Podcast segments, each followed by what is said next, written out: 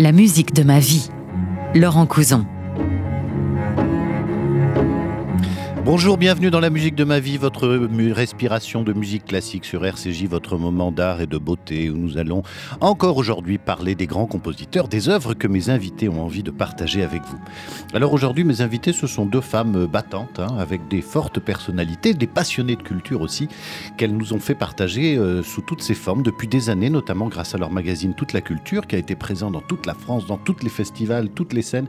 Mais aujourd'hui, elles se lancent dans une nouvelle aventure, Cult News, qui va bientôt de devenir, je le crois, la nouvelle référence en matière de chroniques, de conseils, de recommandations culturelles. C'est le nouveau web magazine de mes invités, mes amis. Yael Hirsch, bonjour. Bonjour Laurent Cousin. Et Amélie Blostein, bonjour. Bonjour Laurent. Alors, chers amis, comme on se connaît depuis des années, hein, on va se tutoyer et euh, je vous suis dans vos aventures diverses, mais j'aimerais que vous, pour les auditeurs qui vous connaissent pas, que vous vous présentiez brièvement d'où est-ce que vous venez, quel est votre parcours et comment vous êtes arrivé à, cette envie de, de partager votre passion pour la culture. Tu commences ou je commence? Je vais peut-être commencer euh, moi, parce que comme ça, ça permettra de te parler de toi, Yael. Alors, moi, mon lien à la culture, il est direct. Je suis née à Avignon, ce qui n'est pas rien dans une vie. Je suis même née quasiment au Festival d'Avignon, puisque mes parents qui vivaient à Paris ont déménagé à Avignon parce que leur famille s'y trouvait, enfin la famille de ma mère en tout cas, mais surtout parce que le Festival d'Avignon s'y trouvait. Donc c'est parce qu'ils sont tombés amoureux du Festival d'Avignon que je suis née à Avignon. Donc bon, comment dire, c'était dans l'œuf, quoi, mon rapport à la culture. Tu étais déjà dans la ville des festivals. Exactement. Après, j'ai fait des études d'histoire, ce genre de choses, etc. Et puis un jour dans ma vie, j'ai rencontré quelqu'un qui est en face de moi dans ce studio qui s'appelle Yael Hirsch, qui m'a dit, mais à part écrire des trucs sur des juifs dans une thèse, est-ce que tu fais d'autres choses dans ta vie? J'ai dit oui, j'ai un blog culturel qui s'appelle lespectacledabelli.com où je chronique un peu des spectacles. Et là, elle m'a appris un truc de fou. Elle m'a dit, mais tu sais, c'est un métier en fait. On peut être critique et j'ai dit, mais attends, mais c'est vrai, on peut, on peut faire ça, on peut être payé pour aller voir des spectacles, on peut vraiment Parce que vous venez toutes les deux de Sciences Po, mais c'est là que vous vous êtes rencontrés Non, moi non. Non, non, moi j'étais en, moi j'ai fait, j'ai fait un doctorat d'histoire euh, à Paul Valéry à Montpellier. Ouais.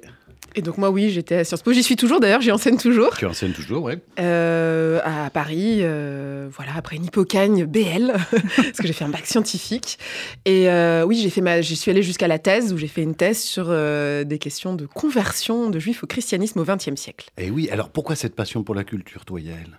Je crois que ça a toujours été là dans ma famille. Enfin, on a, on a une chance quand même. J'ai une grand-mère extraordinaire qui s'appelle, parce que j'arrive pas à dire s'appeler Yvette Josephson, euh, qui est malheureusement morte cette année à 100 ans, donc née à Kishinev en 23, euh, merveilleuse personne et qui m'a emmenée partout en Europe écouter de la musique. Donc mon rapport à la musique très particulier, c'est maman. maman euh, Yvette, c'était vraiment la musique baroque. Mhm. On y reviendra probablement. Ah oui, on va en parler. et puis ma mère était aussi très mélomane. J'ai retrouvé des anciens 33 tours signés par les musiciens musiciens, etc. Donc ça tournait toujours à la maison. Mon père lui met beaucoup l'opéra et la chanson. Donc euh, Barbara, Brel, etc. Ça, ça a toujours circulé. Euh, théâtre aussi, mais plus de textes qu'Amélie, c'est-à-dire euh, Festival d'Avignon, je crois, on n'est jamais allé, je suis jamais les petites. J'ai plus une culture pardon de le dire comme ça, Figaro Magazine peut-être à la maison. C'est drôle. Et Amélie avait plus une culture Télérama France Inter. France on, est, assez complémentaires finalement de ce point de vue Dernièrement sur France Culture, ils ont dit que écouter de la musique classique c'était d'extrême droite. Alors tu sais. Ah bah ça c'était la vie de mes parents.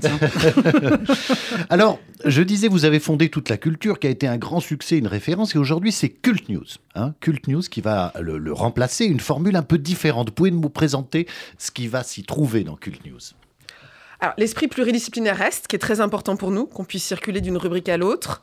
Euh, l'esprit à l'affût de ce qui se crée, de ce qui se fait, mais aussi dont ça résonne avec le patrimoine et ce qui s'est fait dans le temps, puisque je rappelle que, bon, on a, on a ensemble, grâce à la rédaction aussi, il faut dire qu'on travaille avec une, une, équipe de rédacteurs merveilleuse, enfin voilà, on couvre vraiment des choses larges. Toute la culture avait vraiment une volonté de tout couvrir. Euh, je crois que on s'est peut-être assagi ou pas, je sais pas, avec ces 12 ans, l'idée de culte, c'est d'aller au cœur. Vous voyez, culte, c'est le cœur de la culture. Mhm. C'est plein de polysémies aussi avec lesquelles on joue. Mais euh, voilà, l'idée, c'est d'être au cœur de la culture et d'aller au centre. Et peut-être je vais laisser Amélie parler aussi de dire des choses sur la société à travers la culture. Oui, j'ajouterais aussi que vraiment, à l'inverse de la culture, c'est vraiment c'est le patou, pour reprendre le mot de Lacan. C'est euh, de réfléchir à deux fois avant d'écrire, de voir ce qui a été culte, de ce qui est culte, ce qui sera culte, ce qui compte, et d'avoir un point de vue plus exigeant finalement. ça, plus engagé, plus engagé. Plus engagé, je ne sais pas, on a toujours été très engagé. Pour nous, la culture est politique, pour nous, elle est essentielle, mais en tout cas, euh, plus précise, plus exigeante, je dirais exigeante, oui. Alors évidemment, vous êtes toutes les deux deux passionnées de musique classique, parce que vous assistez à beaucoup de concerts. Bah non, vous êtes des connaisseuses, Amélie, euh, c'est vrai. Et quand je vous ai demandé euh, les musiques de votre vie, vous saviez pas à quoi choisir, tellement il y en a.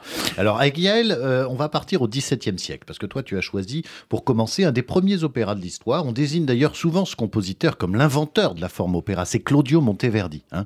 Alors Claudio Monteverdi, c'est un compositeur italien qui est né à Crémone, mort à Venise, et qui a un peu révolutionné le langage musical vocal parce que il a amené ce qu'on appelle le style de musique renaissance vers la musique baroque. hein. Et son premier opéra, l'Orfeo, euh, c'est une forme totalement nouvelle parce que c'est la mise en, en- scène de l'opéra moderne tel qu'on le connaît aujourd'hui, c'est-à-dire un drame théâtral qui est à la fois chanté, joué, mis en scène avec des costumes, etc. Est-ce que tu peux nous dire comment tu as connu ce compositeur? Et puis, tu voulais qu'on parle de son dernier opéra qui s'appelle Le couronnement de Popée. Alors, ma grand-mère Yvette, la fameuse, euh, était complètement immergée dans euh, ce mouvement-là, euh, tous les matins du monde. de retour aux instruments baroques, elle a toujours aimé l'opéra, le bel canto, et ça l'a complètement. Et moi, je me rappelle mon premier, enfin, un des premiers exposés que j'ai fait en quatrième, c'était sur le hameau de la Reine. J'avais puisé dans ses disques, etc. Et là, c'était plutôt Gluck. Mais dans les premiers opéras que j'ai vus vraiment, j'ai eu la fin. Premier, en tout cas, j'y suis, je suis allée voir la trilogie de Monteverdi, donc vraiment les, les- trois, donc, l'Orfeo étant le premier, le Retour d'Ulysse, voilà, épique popée, juste avant, enfin qu'il écrit juste avant sa mort, Euh, au théâtre des Champs-Élysées, je crois que c'est 2000, donc euh, voilà, j'étais C'est Grand de tes- ado tout un jeune adulte. C'est ton premier opéra. Euh, C'est parmi les premiers. Non, j'ai commencé à 14 ans. Là, j'avais plutôt 18, mais j'ai vraiment suivi la trilogie. Et là, j'allais très souvent à l'opéra. À partir de 16-17, j'allais vraiment. C'était ma, ma- voilà, ma passion, c'était vraiment l'opéra. Et C'était très ciblé. Mais là, je suis vraiment tombée dans un truc qui était au début aride. C'est-à-dire, au début, évidemment, certains baroques étaient plus accessibles que d'autres. Là, Monteverdi, c'était plus. Mais de voir juste la progression, juste de l'Orfeo au couronnement. Euh, la manière dont ça s- s'étoffait, des choses arrivaient, euh, j'étais complètement époustouflée. Et d'ailleurs, quand Popée est revenu, je crois 4 ou 5 ans plus tard, mise en scène par Mac Victor à l'époque, euh, au Mhm. Théâtre des Champs-Élysées, je crois que je suis allée à toutes les- tous les soirs, j'allais prendre mon, mon billet euh, jeune, là, euh, tous les soirs de Couronnement de Poupée. C'est vraiment un opéra qui m'a beaucoup marqué, aussi parce qu'au début, l'entrée était pas facile. Et c'est à force Ouais. d'écouter, de s'imbiber, et puis aussi faire ce parcours des trois opéras voilà, qui m'avait permis d'entrer dedans. Allez, on va écouter à quoi ça ressemble. euh, Monteverdi, tu as choisi un air déchirant qui s'appelle Addio Roma. Hein, c'est quand euh, euh, bah, justement Popée doit, doit, doit quitter sa ville avec déchirement. Vous allez voir, c'est un air déchirement. On va entendre le souffle, les silences. Qui entend cette musique, c'est vrai, qui est assez hors du temps.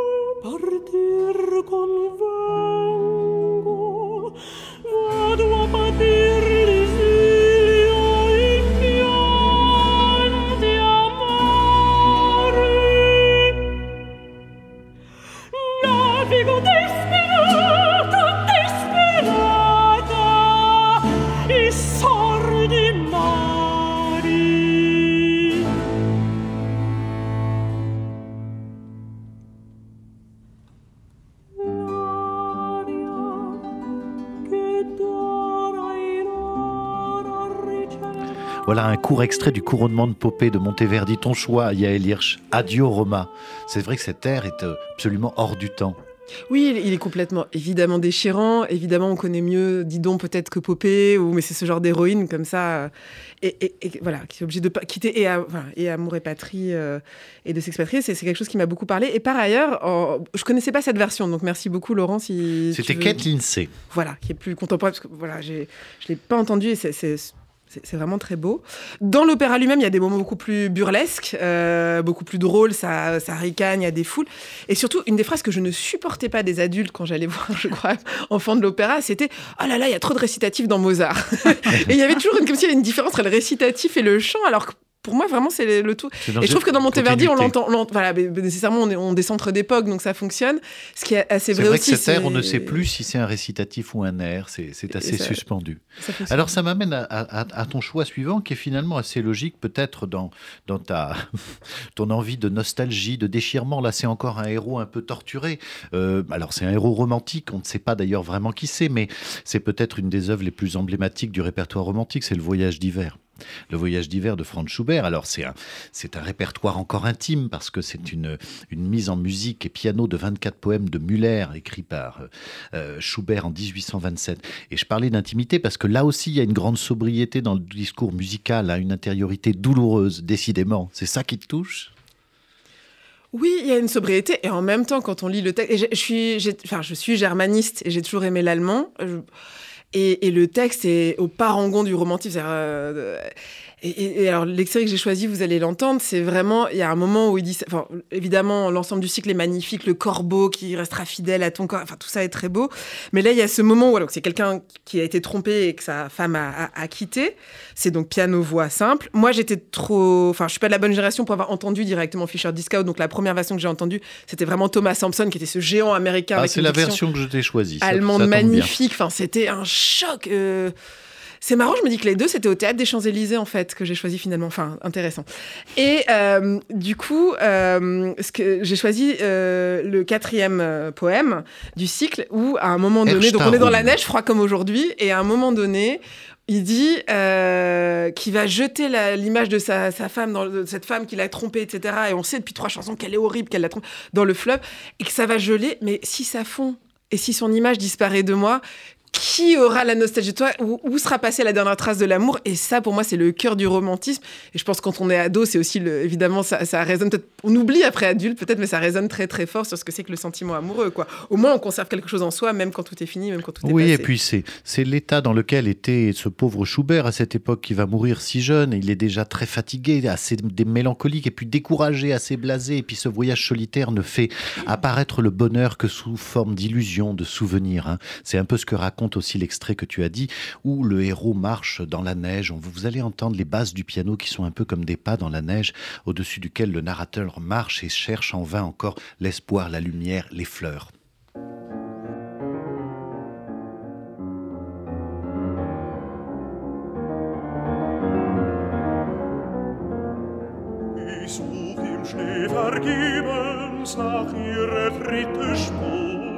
Wo sie an meinem Arme durchstrich die grüne Flur.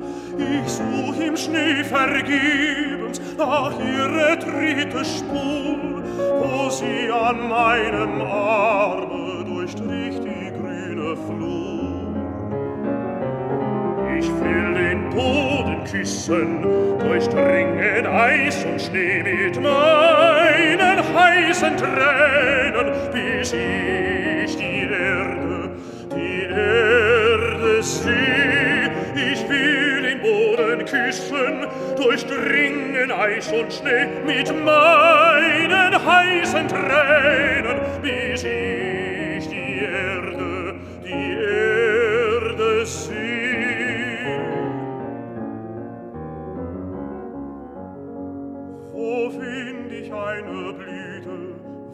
findig grünes Gras. Die Blumen sind erstorben, der Rasen sieht so blass. Die Blumen sind erstorben, der Rasen sieht so blass. Wo find ich eine Blüte, wo find ich grünes Gras? Soll denn kein Angedenken mich nehmen mit von hier? Wenn meine Schmerzen schweigen, wie sagt mir dann von ihr? Soll denn kein Angedenken ich nehme mit von hier? Wenn meine Schmerzen schweigen, wie sagt mir dann von ihr? Mein Herz ist wie erfroren, starrt ihr Bild, darin schmilzt je, das Herz mir wieder, fließt ihr ihr Bild dahin.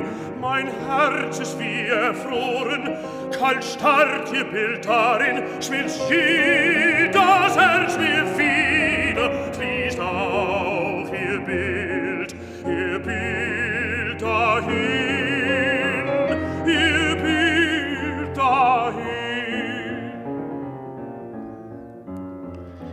Un extrait du Voyage d'hiver de Franz Schubert sur ces poésies magnifiques de Muller, ici chantées par Thomas Sampson. Que, quelle est la dernière phrase dont tu parlais là, que, Ah, qui- du poème, de cet extrait? euh, Mon cœur est gelé autour d'elle et s'ils fond, euh, ça- ça- son image va aussi fondre et disparaître.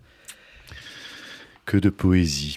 Alors, ma chère Amélie Blonstein, avec toi, nous allons aller au XXe siècle et on va euh, passer dans une toute autre énergie.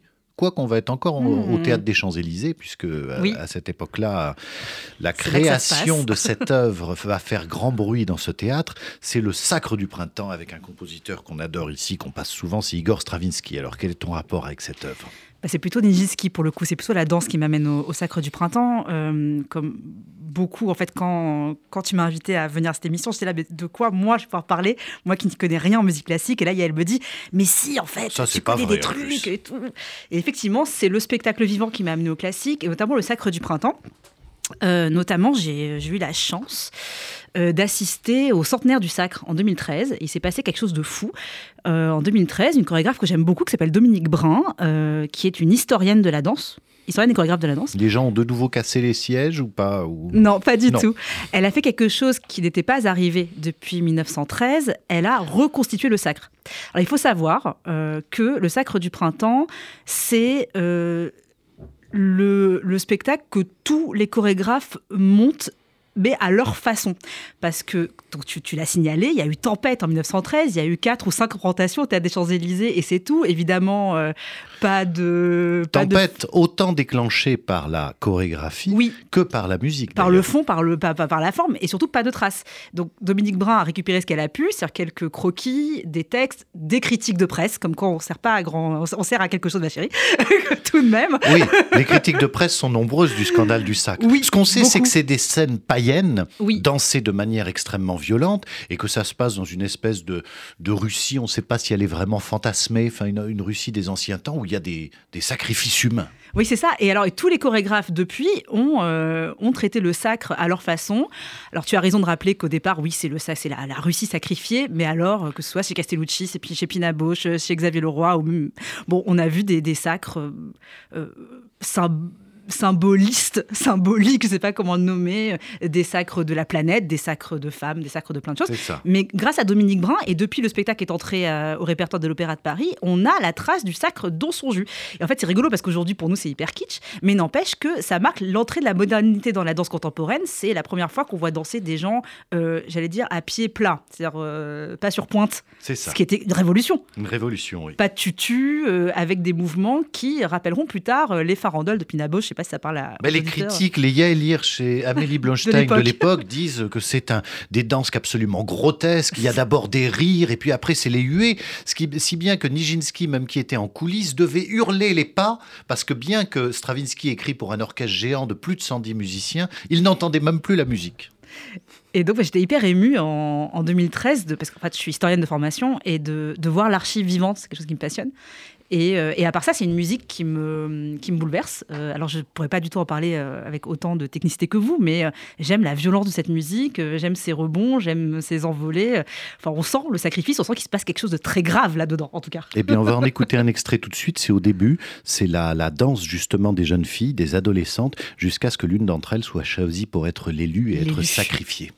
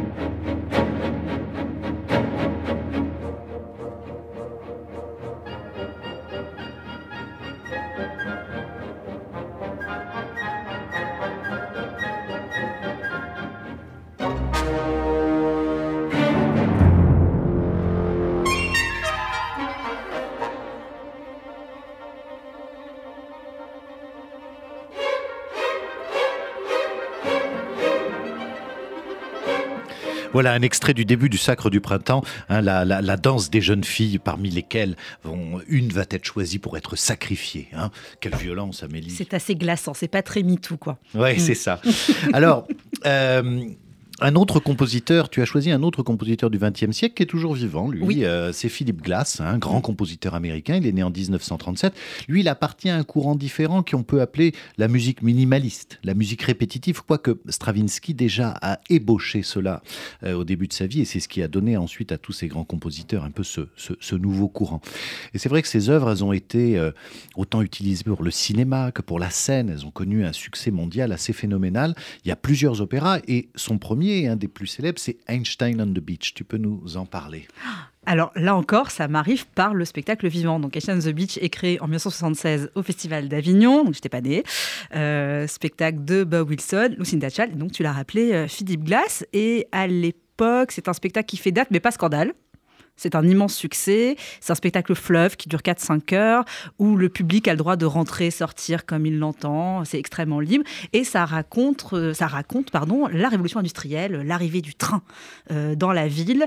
Et tout est répétitif. La Tu danse, sais ce que ça musique. raconte? Parce que moi, j'ai jamais compris ce que Ah ça bah si, ça raconte ça. Ça raconte Parce un, que a- c'est plutôt des scènes un peu. Bonjeles Ouais. qui va prendre le train. Oui, c'est ça. Et, euh, et ce que j'adore dans cet opéra, c'est justement les paroles qui n'en sont pas. C'est la majeure partie des paroles sont des contes, des contes au sens 1, 2, 3, 4. Ça fait 1, 2, 3, 4, 1, Ou 2, des gammes 3, aussi, 4. do, ré, mi, fa, sol. Et des gammes. C'est des gammes et des contes. Mm. Euh, et j'aime bien que justement euh, ça ne raconte pas de façon littérale des choses. Euh, et alors j'y suis arrivée par trois fois à Ocean on the Beach. La première fois c'est par mémoire encore une fois familiale, décidément. On parle beaucoup de famille sur RCJ, Mm. euh, où voilà, on m'a raconté le spectacle que je n'avais pas pu voir parce que j'étais pas née. Ensuite, pendant le Covid, euh, j'ai profité du confinement pour euh, voir des choses que j'avais pas pu voir et euh, Ashton on the Beach dans sa version du Châtelet 2004 a été en ligne sur le site du Châtelet et donc j'ai pu regarder euh, cet opéra presque en vrai. Et là très récemment, quelqu'un qui est ma révélation du dernier festival d'automne, Suzanne Kennedy, metteuse en scène berlinoise, l'a mis en scène dans une version complètement différente, en mode sacre, un autre sacre du printemps, tu vois. euh, très moderne. Ouais. Enfin, c'est bizarre. C'était un temple ancien, mais du futur. Ce qu'elle a fait, c'était super. Et donc là, j'ai pu le voir en, vrai. Enfin, en tout cas, expérimenter euh, la durée et la musique en, direct. On va écouter un extrait de, de, cet opéra qui est au début. C'est- des petits passages qui s'appellent les trains. Vous allez entendre d'ailleurs que c'est une orchestration très particulière parce qu'il y a juste une flûte, deux saxophones, deux synthétiseurs, un violon. Euh, parce que Glass avait écrit ça pour le petit ensemble qu'il faisait, qu'il qu'il dirigeait à l'époque. Puis vous allez entendre l'usage effectivement très répétitif, hypnotique, euh, obsédant des voix.